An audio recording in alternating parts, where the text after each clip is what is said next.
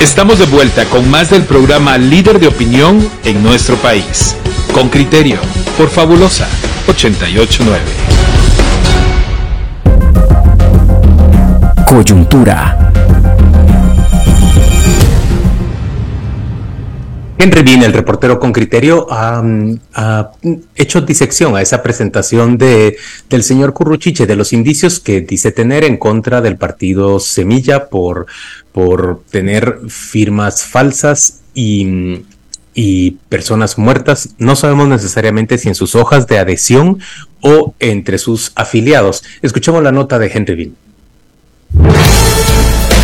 El informe de Henry Bean, reportero con criterio. Rafael Curruchiche, jefe de la Fiscalía Especial contra la Impunidad, FESI, a cargo de la investigación al movimiento Semilla, afirmó el martes a Luis Almagro, secretario general de la Organización de Estados Americanos, que continuará el caso contra el partido ganador de la presidencia. A mí me parece muy temeraria su actitud y yo lo interpreto como una clara injerencia hacia el mandato constitucional que tiene el Ministerio Público de investigar. Como quien dice, no investigan a semilla. Ese mismo día circuló en diferentes chats y redes sociales un documento digital que la fiscal Consuelo Porras y Curruchiche usaron para presentar el caso Semilla a Almagro, aunque María José Mancilla, vocera del Ministerio Público, dijo que no reconocen esa presentación. No obstante, la filtración contiene elementos ya expuestos por Curruchiche desde julio, incluso copias de indicios a los cuales no había tenido acceso el partido Semilla casi 50 días después de que el MP solicitó y un juez ordenó la cancelación del partido. Entre estos, hojas de adhesiones con aparentes irregularidades, DPI sin identificar a la persona, fallecidos y huellas repetidas. Este reportero solicitó sin éxito entrevista con Curruchiche, Andrea Reyes, diputada electa y abogada del partido. Están basándose en documentos administrativos que algunos fueron rechazados y otros no. ¿Esas fueron rechazadas y no estaban incluidas? Los famosos fallecidos, por ejemplo, como ahora el Tribunal Supremo Electoral tiene un banco directo con el RENAP, lo que ocurre con las personas que, que, fallecieron y que aparecen en las hojas de afiliación es sencillamente que no las afilian. Reyes acudió al MP para solicitar el expediente, de nuevo, después de que Porras anunció que hay apertura. Sin embargo, más de 30 veces les ha sido negado el acceso y esta no fue la excepción. Según la abogada, desde que se reveló el caso, no conocen la carpeta fiscal. El juez declaró bajo reserva una parte parcial del expediente porque dicen que son declaraciones que son de anticipo de prueba. La abogada señala que si existieron fallas, debieron seguir un proceso administrativo y lo mismo piensa el abogado Alejandro Balcells. Por eso es que la ley establece un procedimiento administrativo. Ahora, que el Ministerio Público quiera convertirse en un registrador de ciudadanos y utilice la fuerza penal, porque lo, lo interesante es que si ustedes se dan cuenta, estos esfuerzos del fiscal Curruchiche y de su jefa la, la licenciada Porras solo con partidos de oposición. Cuando la UNE y el partido Vamos son los partidos que tienen más afiliados. El artículo 60 de la ley electoral sobre las hojas de adhesión refiere que se debe hacer una exhaustiva revisión y si una hoja contiene datos falsos, el caso se pondrá en conocimiento del inspector general para que tome las acciones pertinentes o se ordene la ampliación, aclaración o rectificación de los datos anómalos. Con criterio intentó entrevistar al inspector del TSE pero no respondió. Otro punto que revela la presentación de Curruchiche es que Semilla contrató a terceros y pagó 7 quetzales por cada adhesión. Los comités necesitan 25 mil personas sumadas al grupo para constituirse como partidos políticos. Y es una tarea complicada, señalan los políticos. Por eso recurren a terceros. Ligia Hernández, diputada de Semilla y gerente de adhesiones del movimiento, confirma que el proceso se empezó en 2018 y explica que hay al menos tres filtros antes de que la hoja de adherentes sea aprobada. Funciona como un semáforo. El Tribunal Supremo Electoral tiene un programa en el que se meten los datos que están en la hoja y para verificar eh, si la persona está adherida o no a un partido político. Cuando no nos daba positivo o no nos daba en verde, digamos, de aprobado el nombre, era porque había un error en algún número del DPI o porque si se llamaba Byron, no se escribía con Y, sino con I, y el chico que llenó la hoja lo hizo tan rápido que no se percató. ¿verdad? Entonces, hasta que ya pasábamos ese filtro del programa del tribunal, eh, se quemaba la información y esa se llevaba al Tribunal Supremo Electoral a la verificación de los datos. Sobre los indicios del MP, dice. Es bien cuestionable los señalamientos que hace el Ministerio Público, porque no es que a uno le traigan la hoja y uno la lleva. Ninet Montenegro, fundadora en 2007 de la ahora desaparecido Encuentro por Guatemala, señala que es obligación de organizaciones políticas del TSE revisar lista por lista. Yo me recuerdo muy bien cuando iniciamos el partido, nos depuraban y nos depuraban listas. Estas firmas no, no me parecen, no me gustan. Mire, usted lleva 30 mil afiliados y resulta que le depuran 10 mil por lo menos. Y le hacen la vida de guapado hasta que de verdad las listas ya están depuradas. No obstante, la excongresista cuestiona procesos express. Y lo vimos con partidos que surgieron así que a la llama, diría aquel. El fiscal Curruchiche ha entrado en contradicciones cuando menciona el número de ilegalidades cometidas. Hace dos semanas habló de mil, ahora afirma que son cinco mil. El caso Semilla surgió en mayo de 2022, cuando un antiguo integrante del Partido Unionista denunció que falsificaron su firma para afiliarlo a Semilla. El partido político también denunció estos hechos. Las agrupaciones políticas han entregado hojas de afiliación bajo acta de responsabilidad y el abogado Balcells sentencia que la responsabilidad es personal. Por eso le extraña que el MP la amplíe a otros miembros del partido. Además que el caso se lleve bajo la ley de criminalidad organizada. Henry Bean, Radio con Criterio. Muy bien, ya escuchamos la la nota más extensa de lo habitual. Vea usted la cantidad de fuentes que, ha buscado Henry Bean para construir este reporte. Nos acompaña por la línea telefónica Carlos Besares, quien es secretario general del partido Voz. Él es abogado, él tiene mm, experiencia como constitucionalista y ha formado por lo menos tres partidos políticos distintos. Eh, estamos hablando del MNR, del Libre y Voz. Le damos la bienvenida a, a Carlos Besares. Gracias por acompañarnos hoy, Carlos. ¿Qué tal? Buenos días. ¿Qué tal, Carlos? sí, sí, Juan dale. Eh, Carlos, ¿cuál es tu primera impresión respecto de esa presentación que hace el señor Curruchiche ante el secretario de la OEA? Pues que el tema acá pasa precisamente por el sistema eh, del registro de ciudadanos. Eh, acá el tema es que las hojas de, primero hay unas hojas de adhesión que son autorizadas por el registro de ciudadanos y luego ya siendo partidos son hojas de afiliación. El registro de ciudadanos a cada partido le entrega un, un programa que denominan offline y en este programa se teclea, digamos, hoja por hoja eh, que se va a remitir y antes de remitir las hojas existe algo que se llama el prechequeo. Se, se compara el disco y entonces le tira uno unos resultados y le dice en qué líneas hay errores. Estos errores pueden ser de digitación del DPI, de que el nombre no coincida con el DPI, eh, puede existir, por ejemplo, que una persona ya falleció con una diferencia de un mes, ¿no? Porque el tema es que RENAP tiene una un acuerdo con el Tribunal Supremo Electoral eh, en el que los mortinatos se inscriben dentro de este programa, pero la diferencia entre el programa y el RENAP es de un mes, ¿no? Eh, y entonces siempre existe, digamos, más de algún tipo de, de riesgo e, en este tema. Va.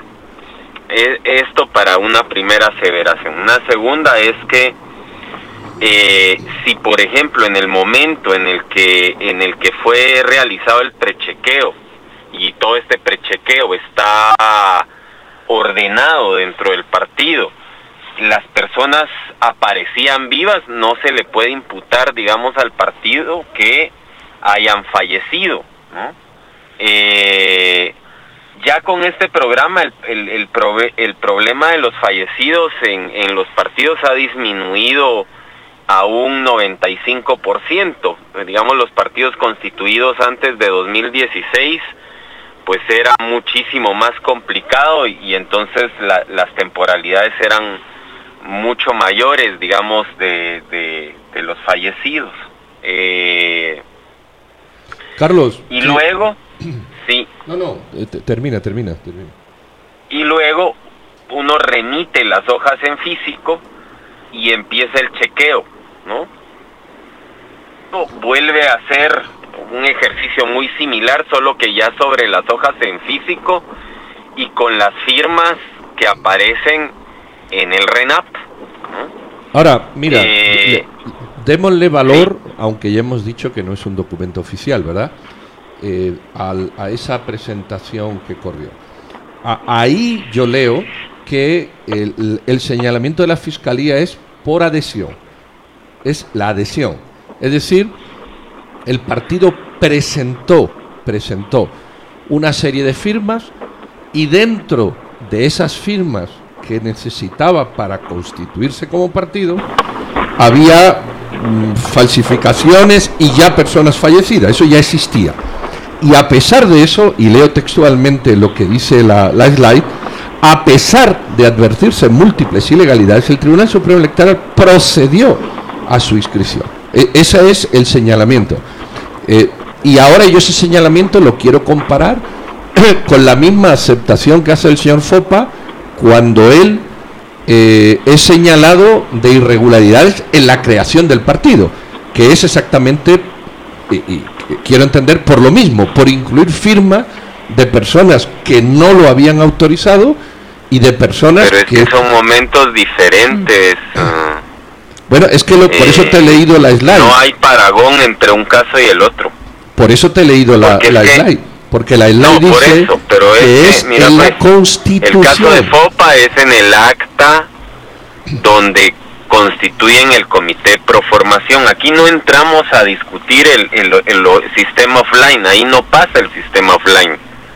En la adhesión sí. En la adhesión porque son las hojas de adhesión son dos cosas muy diferentes en el proceso. De, acuerdo, aclarado eso. Entonces, ¿por qué dice la Fiscalía? Dice textualmente, no obstante, a pesar de advertirse múltiples ilegalidades, el Tribunal Supremo Electoral procedió a la inscripción. Eh, no te sabría decir porque, como te digo, hay un sistema de depuración que hace que, que que vayas eh, depurando firmas. O sea, por ejemplo, en un partido normalmente, eh, estamos hablando de una depuración del 60-40, eh, estamos dentro de los márgenes normales. O sea, aquí también hay una, digamos, hay una construcción de porcentuales que te lo digo desde la experiencia, digamos, si mis hojas están pasando a un 60-40, eh, estamos dentro de los márgenes de, de la normalidad. Hay 60% de, de aceptación y, y 40% de rechazo. No siempre es así. Hay hojas, por ejemplo, que te van a rechazar hasta el 60, 70%. Eh, Ahí tenés un problema, digamos, en, en materia organizativa de, quien está recogiendo las firmas. Eh, creo que además el, el sistema, digamos, que, que, hace ya muchos años eh, no se ha discutido, digamos, el sistema en el que en el que se construyen partidos en Guatemala. Es un sistema que, que, es demasiado complejo y claro está en la ley pero digamos al final eh, es una recolección de firmas en todo el país y ningún partido, ningún partido, por mejores filtros que tengas, vas a lograr eh, e, esa, esa pulcritud que te exige la ley electoral y de partidos políticos. Y no la vas a lograr porque no puedes estar presente en cada lugar donde se recogen firmas.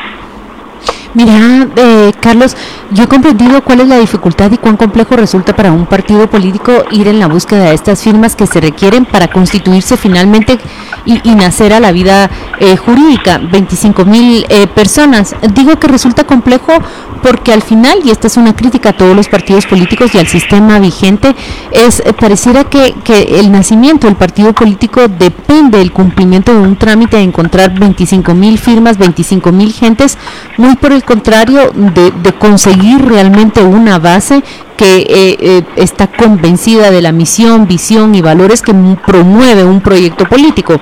Dicho esto, me, llama la atención que eh, en las presentaciones que, existen y que han circulado sobre el, fundamento de la FESI hacia el caso Semilla, aparece un, un patrón que veo que los partidos políticos también repiten. Salen a contratar a personas para que hagan la recolección de, de esas eh, firmas y ahí es donde detecto lo que justamente le está respondiendo a, Pedro. Es muy difícil llegar a la pureza total. ¿En qué momento la ley establece, se convierte eh, en, delito cuando se ve que hay una falsedad, cuando se ve que hay una alteración de documentos, pero ¿en qué momento esto se convirtió en criminalidad organizada, en una ley de criminalidad organizada? Estoy de acuerdo que si hay eh, pues transgresiones a la ley, falsedades cometidas, deben ser eh, dilucidadas y perseguidas. Pero, ¿cuál es el asidero legal para que se haya convertido en un caso de criminalidad organizada?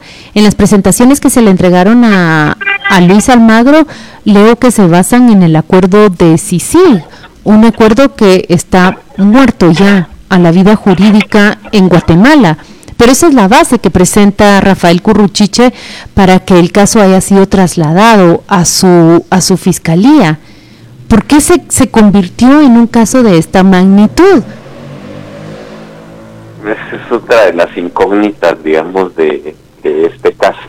En realidad, eh, el problema, digamos, y regreso al, al sistema al sistema de ingreso de, las hojas el, el, tema principal acá es que efectivamente hay una serie de mecanismos eh, dentro del registro de ciudadanos previos a, llegar a la, a la justicia penal. Es decir eh, normalmente los partidos lo que sucede es que viven un trámite administrativo que eh, da como resultado, digamos, una serie de investigaciones internas, auditorías de las propias hojas, eh, en las que el propio tribunal es el que denuncia ante el Ministerio Público las irregularidades penales. En este caso en particular su forma de inicio es atípica y más atípico es el desarrollo, digamos. Eh, todavía aquí en la discusión, digamos, y, y, parte es, porque lo mantienen en reserva, está si no había que agotar el trámite administrativo previamente a llegar a este punto. Mm. Y esto, digamos, va a ser parte de las discusiones dentro de, del juicio penal. El, el problema, digamos, que yo veo acá es que efectivamente no estaba agotada la fase administrativa. Al no haber agotado la fase administrativa, eh, esa auditoría que se pudo haber llevado desde el registro de ciudadanos y de ver si efectivamente eh, hubo irregularidades dentro del, del trámite, no está finalizado. Entonces, desde mi perspectiva, todavía no era la hora para, para empezar a discutirlo desde el punto de vista penal. Y, bajo criminalidad organizada. haber pasado todos esos controles administrativos de qué fue lo que sucedió. Y digamos, mm, no, digamos, a mí no me no me hace sentido, digamos, que no haya habido una depuración, eh, porque todos la vivimos. O sea, eh, ningún partido en este país, ninguno, y ahí sí podríamos convocar a los 30, y todos, todos, eh, han vivido la depuración de las firmas. Y, y, Carlos, déjame, déjame, nadie se lo puede evitar. Necesito cerrar esta conversación, pero solo quiero un comentario breve tuyo. Vos también sos un constitucionalista. Tiene razón el señor Curruchiche cuando llama injerencista al secretario general de la OEA. Es que este es otro tema que, que parte de la política exterior guatemalteca. O sea, ni siquiera es que Almagro se haya autoinvitado. Recordemos que el presidente Yamatei públicamente dijo vamos a invitar a la transición a Luis Almagro y previo a la, a la llegada de Luis Almagro, el ministro de Relaciones Exteriores en Consejo Permanente firma una carta donde, donde el MP es uno de los puntos que va a revisar Almagro. Eh, es el propio gobierno de Guatemala quien, quien hace la venida de Almagro al país. Pues no veo dónde está la injerencia si es atendiendo al artículo 183, inciso O, el presidente, eh, su dirección de la política exterior decidió invitar al secretario general de la OEA muy bien, Carlos Besares, agradecemos mucho tu participación esta mañana en Radio con Criterio. Te deseamos un buen fin de semana y, bueno, seguimos sobre esta nota. Vamos a la pausa y volvemos pronto con, con la conversación con alguien que está formando un partido político y queremos eh, eh, estudiar exactamente qué lecciones deja todo este caso. Ya venimos. María Los Chang es, nuestra amiga, es politóloga, ella participa constantemente en, en Radio con Criterio, pero hoy la hemos invitado como entrevistada. Bienvenida María Los, ¿cómo estás? Buenos días, Juan Luis, Pedro y Claudia, qué gusto tenerlos. Me hubiera encantado acompañarlos el lunes, pero me, me, ya, ya, ya. pero, gracias, paz, paz. Gracias por estar aquí con nosotros. por invitarme. Marielos, eh, escuchamos todo esto y la verdad es que a medida que el, caso Semilla se desvela como, a cuentagotas, uno comprende más toda esa tarea que, tienen eh, los políticos en la constitución de los partidos. A mí me ha llamado mucho la atención eh, la recolección de firmas, que ya la conocíamos, pero ese mecanismo o esa modalidad a la que se llegan con los partidos de tercerizar los servicios, parece que, los hace aún más, eh, más vulnerables a todas estas irregularidades. ¿Cómo es en realidad? ¿Y cuál es el deber ser? Ayúdanos a comprenderlo, por favor. Sí, mira, y, hemos tenido estas conversaciones desde Ciudadanía Celeste, que es el comité de formación partido político que nosotros estamos formando, sobre cómo hacemos e institucionalizamos un nuevo partido, ¿verdad? Porque lo que vemos y lo que hemos visto históricamente es que los partidos que se remiten únicamente a cumplir con lo que la ley exige suelen ser estos partidos que eh, son desaparecen después de las elecciones, que no tienen institucionalidad, que no tienen simpatizantes, que inclusive esas 25 mil firmas que recolectan para poder ser partidos tampoco se trasladan a ser eh, 25 mil votos, por ejemplo el caso de PIN o el caso del partido Cambio, ¿verdad? Que en la última elección no obtuvieron ni siquiera más de 20 mil votos en el caso de, Cambio para su candidato presidencial y en el caso de PIN menos de, de 10 mil votos para su candidato presidencial, ¿verdad? Es, decir, no llegaron ni siquiera a esos 25 mil que se supondrían que deberían ya estar asegurados porque son afiliados de su partido. Entonces, ¿qué es lo que nosotros hemos considerado y creemos que es algo que debemos empezar a trabajar desde ahora si, si queremos de alguna u otra manera rescatar la democracia y tener un sistema de partidos políticos estables? Es de que todo este proceso de adhesiones, de creación de propuesta, de formación política, y de una nueva cultura organizacional política, que es lo que se necesita, tiene que ir amarrado, ¿verdad? Entonces, ¿cómo esto se traduce prácticamente en la recolección de firmas, tiene que ser eh, partícipes quienes son partícipes, por ejemplo, también eh, quienes llevan la propuesta o quienes llevan la formación, porque nosotros lo que hemos hecho es, hemos diseñado jornadas de adhesión, le llamamos nosotros, donde salimos a las calles. Quizá algunos oyentes con criterio ya nos habrán visto en La Sexta o en Pasos y Pedales o en Plaza Barrios o en otros lugares de la ciudad, donde básicamente le pedimos, si nos acercamos a la gente a preguntarle si se siente representado por algún partido político y eh, si no, pues empezamos a contarles por qué nosotros tampoco y estamos haciendo este esfuerzo de crear nuevos partidos políticos que sean cercanos a la ciudadanía y que logren con ese cometido. Ahora, ¿cuál es lo complicado con esto, verdad? Hay mucha desconfianza con respecto a afiliarse a un partido político, ¿verdad? A pesar que hay un, de acuerdo a lo que dicen en el TC, hay un millón de afiliados, hay mucha gente de la ciudad de Guatemala, 77 mil personas de la ciudad de Guatemala que están afiliados, que posiblemente no saben que están afiliados, pero esos son los datos que dicen el Tribunal Supremo Electoral. Así que lograr convencer a la gente que sea afiliada de un partido es complicado porque lo que te pide la hoja de adhesión son tus datos eh, personales, como el número de DPI, en dónde estás empadronado, el departamento, el municipio, tus nombres y apellidos, exactamente como están escritos en el DPI. Y lo más clave, la firma exactamente como está en el DPI. Y esto también lo mencionaba Carlos y Ligia en la entrevista de Henry Bean, es complicado porque a veces, por ejemplo, te pueden firmar rápidamente y puede suceder que y Tribunal Supremo Electoral sea como sucede en el banco, ¿verdad? Que firmas un cheque, pero le faltó un colochito al final, entonces, bueno, te rechazan eso. Entonces, sí es un proceso que lleva mucho tiempo y que además de las firmas de adhesiones, también uno tiene que construir paralelamente organización política en 50 municipios y 12 departamentos.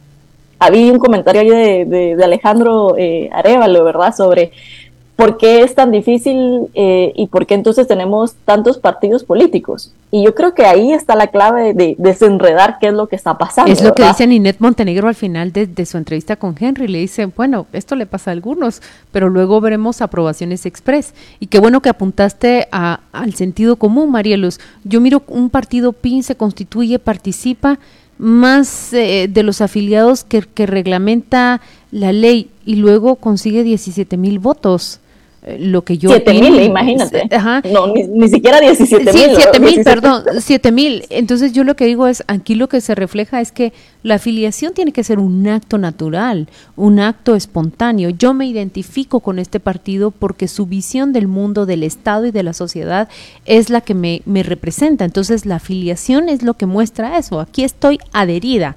Eh, pero en cambio lo que se hace es cumplir un mero trámite, ir, contraten a un tercero que junte las 25 mil firmas y ya somos partido. Sí, y, mira, y, los indicadores deberían ser varios. Uno, ¿en qué momento de los cuatro años previos a una elección se forma un partido político? ¿Se forma al momento que termina el proceso electoral y consideran que ninguna opción fue representada, entonces por eso crean un partido, o lo hacen uno o un año y medio antes de las elecciones, ¿verdad? Porque esto es importante para también entender con qué rapidez y a qué ritmo crecen, ¿verdad? No es normal que en menos de un mes un partido, un comité de formación, un partido político tenga 10.000 firmas aprobadas, ¿verdad? Entonces, esos son indicios que ya nos podrían dar eh, cabida para ver qué está pasando. Y eh, también complementando un poco la información de, de Besares, ¿verdad? Y un poco la pregunta que tú tenías, Pedro. Las las hojas de adhesiones, cuando te las prechequean, te dicen esto no tiene bien los datos y el comité tendría que, tachar eso para que precisamente al momento de hacer la autorización final, donde vuelven a hacer otro chequeo, no inhabilite la hoja por completo, ¿verdad? O no, no tenga problema con ingresar nuevas firmas. Pero bueno, eso es un tema que, que ya sé que ya trataron, pero pero con respecto a la institucionalización de partidos políticos, sí hay que meterle mucha cabeza y sobre todo yo diría que la razón por la cual nosotros nos estamos organizando y tratando de, de ser una opción diferente es porque estamos optando por construir una nueva eh, cultura organizacional política que incentive a la participación, que incentive a la formación y que premie eh, desde una manera interna la meritocracia, ¿verdad? Considerando ya que dentro de la propia ley de electoral y partidos políticos hay muchos límites que nos pone ya esa ley que no podemos eh, no cumplir, ¿verdad? Pero mira, eh, esto está arreglado en, el mundo occidental.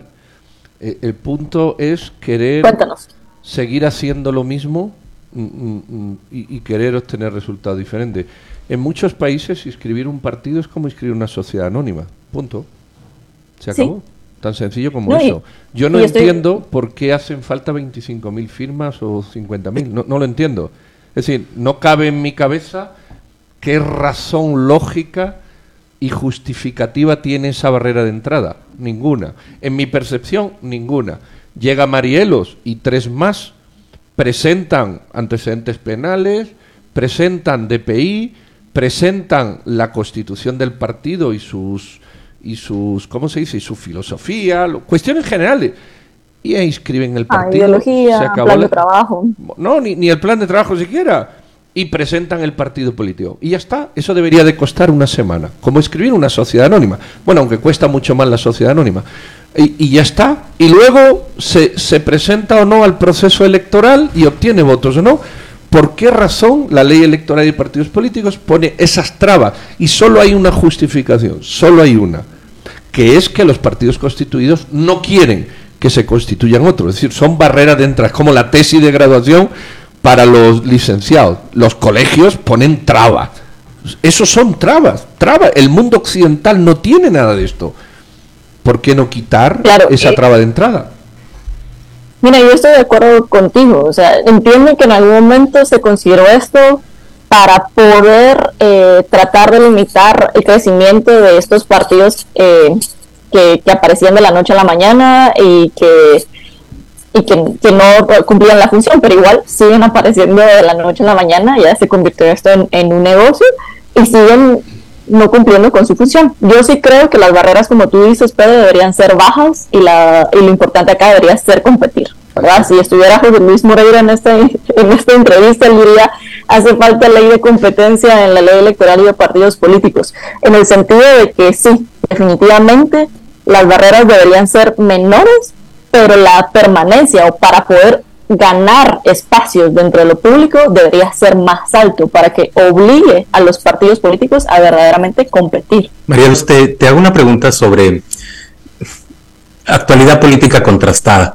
Tenemos al Ministerio Público con el señor Curruchiche lanzándose con, con la ferocidad con que lo hacen contra el partido Semilla, pero al mismo tiempo tenemos suficientes yo diría evidencias, no solo indicios, de utilización de fondos públicos vía el programa del adulto mayor, pero también compra directa de, votos en un área específica del país, en, en el en Huehuetenango, pero también en la Costa Cuca.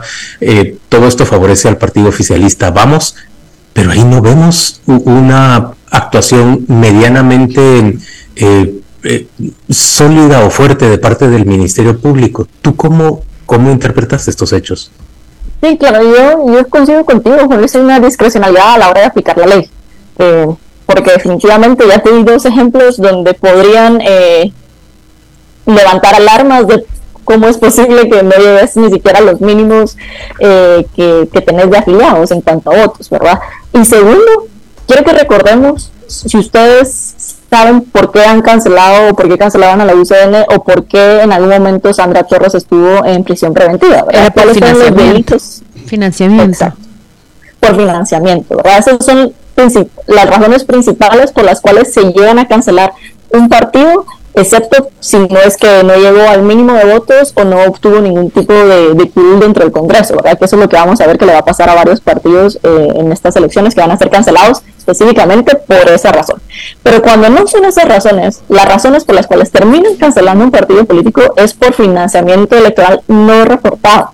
¿verdad? Y todo esto lleva un proceso, como explicó Carlos Besares, tiene que haber seis meses para poder eh, demostrar eh, por parte de digamos, del partido al que se le está acusando las pruebas y efectivamente no cumplieron, etcétera, etcétera, etcétera, y ya después se llega a la cancelación. Entonces sí hay una discrecionalidad, porque lo que hemos visto fueron reportes, fueron fotografías de utilizaciones de fondos públicos o de bienes públicos para hacer campaña por parte del partido oficial, pero no se ha levantado ninguna investigación con respecto a ese caso, sino al contrario, están ahora investigando a otros partidos políticos que podríamos pensar que no están dentro de esa coalición política dominante, ¿verdad? Como Cabal, por ejemplo. Muy bien, Marielos, gracias por, por acompañarnos hoy en la mañana y por ofrecernos esta visión. A mí también me inquieta el hecho de que se esté citando a, Edmond Mulet.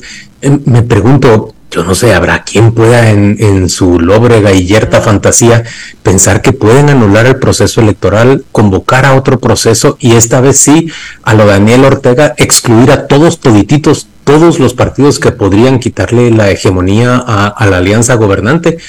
Es, es lo único que uno puede pensar cuando ve las actuaciones que, siguen. Gracias, María. Sí, sí, sí.